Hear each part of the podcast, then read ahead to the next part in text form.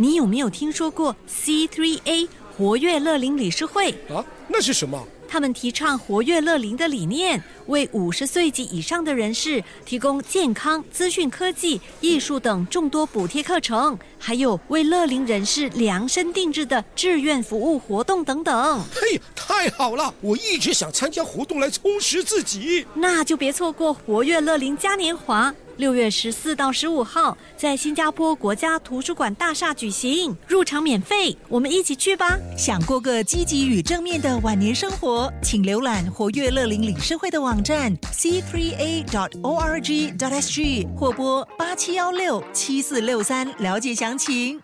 天国里没有一种愤怒的烈火，炙热的好像爱变成恨的时候，地狱里。没有一种奔腾的狂暴，狂暴的好像女人受欺辱之时。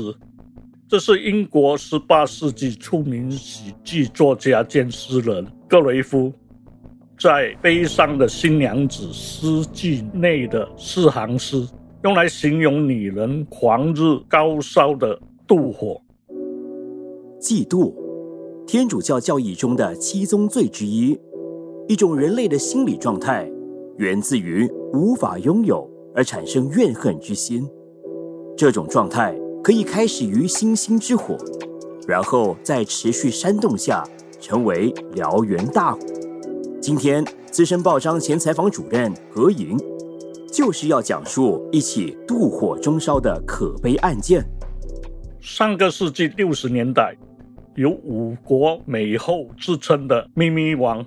买通前夫，串谋杀害了日本籍情夫的妻子。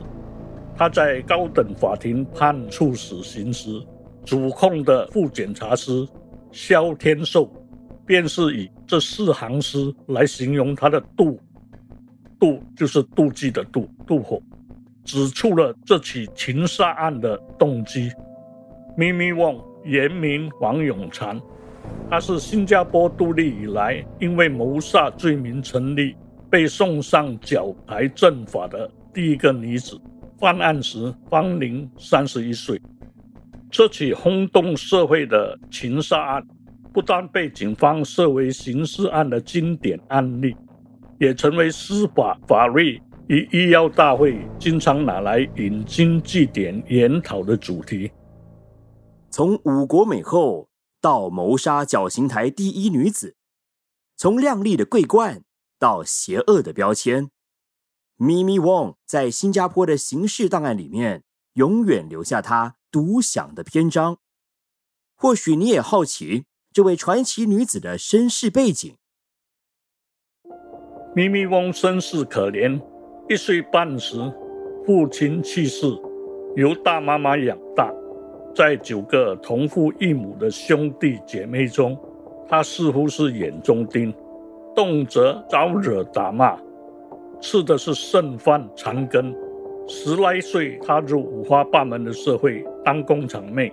她在十九岁时通过相亲，嫁给了后来成为同谋的显松井，生了两个儿子后离婚。为了养家活儿，她先当八女。后当舞女，她是当时最著名的红鹤夜总会的红牌。转场红灯夜总会之后，更被捧为五国美后。一度，她去了香港，邂逅一名商人，为他生了个女儿。但这段感情也不长久，商人给了她一笔分手费，她带着女儿回到新加坡。之后，她走回老路。在红灯红酒绿下盼。一九六六年，他遇上渡边红，平静如水的芳心又掀起了阵阵涟漪。或许他太累了，想找个避风港；也或许他动了真情。总之，这第三个春天，再也不能让他在眼前轻易地溜走。魅力四射的咪咪汪。即便过去拥有两段失败的婚姻，仍然无法浇熄他对爱情的渴望。几经转折，蓦然回首，渡边红会不会就是那一直在灯火阑珊处等候他的人呢？可是渡边是个有妇之夫，他能够跟他长相厮守吗？命运似乎偏爱波隆咪咪王。就在他跟渡边同居的三年后，渡边的妻子玲子带了三个子女飞来新加坡团聚。这一来，注定悲剧的发生。渡边来自日本，是日本一家大公司的机械工程师。他在一九六六年由公司派来新加坡，负责东海岸的填土工程。他是在舞厅喝酒的时候认识咪咪翁的。话说一九七零年一月十六日晚上，在嘉东海景路一栋洋楼内，九岁的日本女孩知惠子要上床睡觉时，忽然听见一男一女。在跟妈妈玲子交谈，女的好像是爸爸的朋友咪咪阿姨。跟着她听到母亲求救的哀号，她沿着声音奔入浴室，但见妈妈满胸是血，跌坐在地板上，旁边有个男人拉着妈妈的手，另外有个女人，她正是咪咪阿姨。知惠子又惊又怕，她不知道妈妈遭遇了什么事。泪眼模糊之中，他也不知道咪咪阿姨和那个男子是在什么时候离开的。他叫醒了两个弟弟，三个人流着泪坐在大门外等候爸爸回来。一个小时后，渡边下班回来，智慧子只做浴室。渡边看到妻子的遗体，心如刀割，马上拨电招警。警方抵场后，发现浴室的地上与墙的四周血迹斑斑，浴缸破裂了几个地方。林子躺在浴缸旁边，胸部、脖子和腹部都有利刀造成的伤痕，两腿之间横放着一把染血的刀。屋内没有遭人破门而入的迹象，应该不是借杀，难道是自杀？惊慌失措的孩子，躺卧血泊的妻子，晴天霹雳的丈夫，渡边的一时风流，为自己的妻子找来了杀身之祸。渡边的女儿虽然认得出咪咪阿姨的声音，但是童言童语，岂能说得清楚明白？一切还是得交由法政科。一直到法医赵志成抵场。详细观察了尸体与周围的环境后，斩钉截铁地说：“这是谋杀案，绝对是谋杀案。”赵法医的论据是：林子脖子右边的刀伤都是从左往右往下刺的，而林子右手食指跟中指留下了抵抗受伤的痕迹，显示他是个惯用右手的人。林子如果拿刀自己刺脖子，除非他是左撇子，否则不可能造成右边脖子的伤痕。凶手应该是迎面朝林子猛刺。查案人员听后，在印证渡边与智慧子的口供，确定了秘密翁与显松井的身份，立刻展开追捕行动。智慧子由警方从咪咪翁住家收获的一张结婚照片中，一眼就认出了两人。两人在案发的第二天被捕，法网难逃。咪咪旺和前夫迅速被捕，而且应该是毫无悬念的会被定罪。但是如果一切安好，咪咪旺为何不甘只当一个渡边暗地里的女人呢？究竟发生了什么事？让他的情绪暴走，最终采取这么极端的手段呢？两人最初都不承认自己是凶手，而且还护指对方才是真凶。不过，警方的证据查出，明明汪事先已经策划了杀人计划，他甚至安排了多个不在现场的证据，例如先约渡边吃饭，确定他加班夜归后。在夜，显松井找林子算账。在这之前，他还故意带显松井上他办的夜总会亮相，然后陪他出门。案发当晚七点二十分，渡边到咪咪翁家里吃晚饭后，说是要值夜班，放工后直接回去林子处，不来咪咪翁的家留宿了。咪咪翁听了又妒又恨，他通知显松井等他。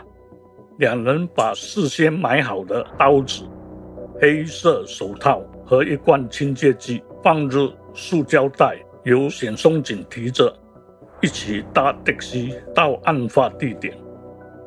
途中，咪咪翁指示显松井冒充修理匠，因为较早前渡边告诉过他家里的浴缸坏了。林子不知是计，听信了咪咪的谎言。以为是丈夫叫他们前来修理水喉，便带两人进了浴室。刚入浴室，显松井立刻取出清洁剂，拨林子的脸，然后捉住他的刀。咪咪翁的前夫在被捕之后，显然如实招供，虽然替前妻完成了杀人计划，却不愿意当替死鬼。但终究，显松井仍然是动手行凶的那个人。一个主谋，一个帮凶，在法院里会得到怎样的审判呢？这起轰动当年的情杀案，是新加坡废除陪审团制度之后，由高等法庭两位法官负责联审的第一起判处死刑的案件。在二十六天审讯期间。冼松井的辩护律师形容咪咪翁是个心狠毒辣的女人，性格好像中国古代的女皇帝武则天，指她野心勃勃、脾气暴躁、复仇心强，为了满足欲望，可以不惜代价消灭阻碍他的任何人，对得不到的东西更是宁可玉碎，不愿瓦全。律师说，显松井是个文盲，给咪咪翁利用了也不知觉。由于显松井未忘一夜夫妻之情，还痴恋着咪咪，咪咪利用他的感情，借他之手行凶。咪咪翁的辩护律师这以与咪咪翁患有脑膜炎，以及家庭成员有精神分裂的背景作为辩护理由。渡边宏公证时说，他最爱的是妻子玲子，跟咪咪在一起只不过是逢场作戏。咪咪翁听了之后不禁崩溃落泪，三度晕倒在犯人栏内。肖天寿副检察师花了四个小时总结陈词，他指咪咪翁是因为妒忌生恨。除掉阻碍他和渡边同居的眼中钉林子，咪咪翁害怕杜志不能完成杀人计划，便利诱前夫显松井当帮凶。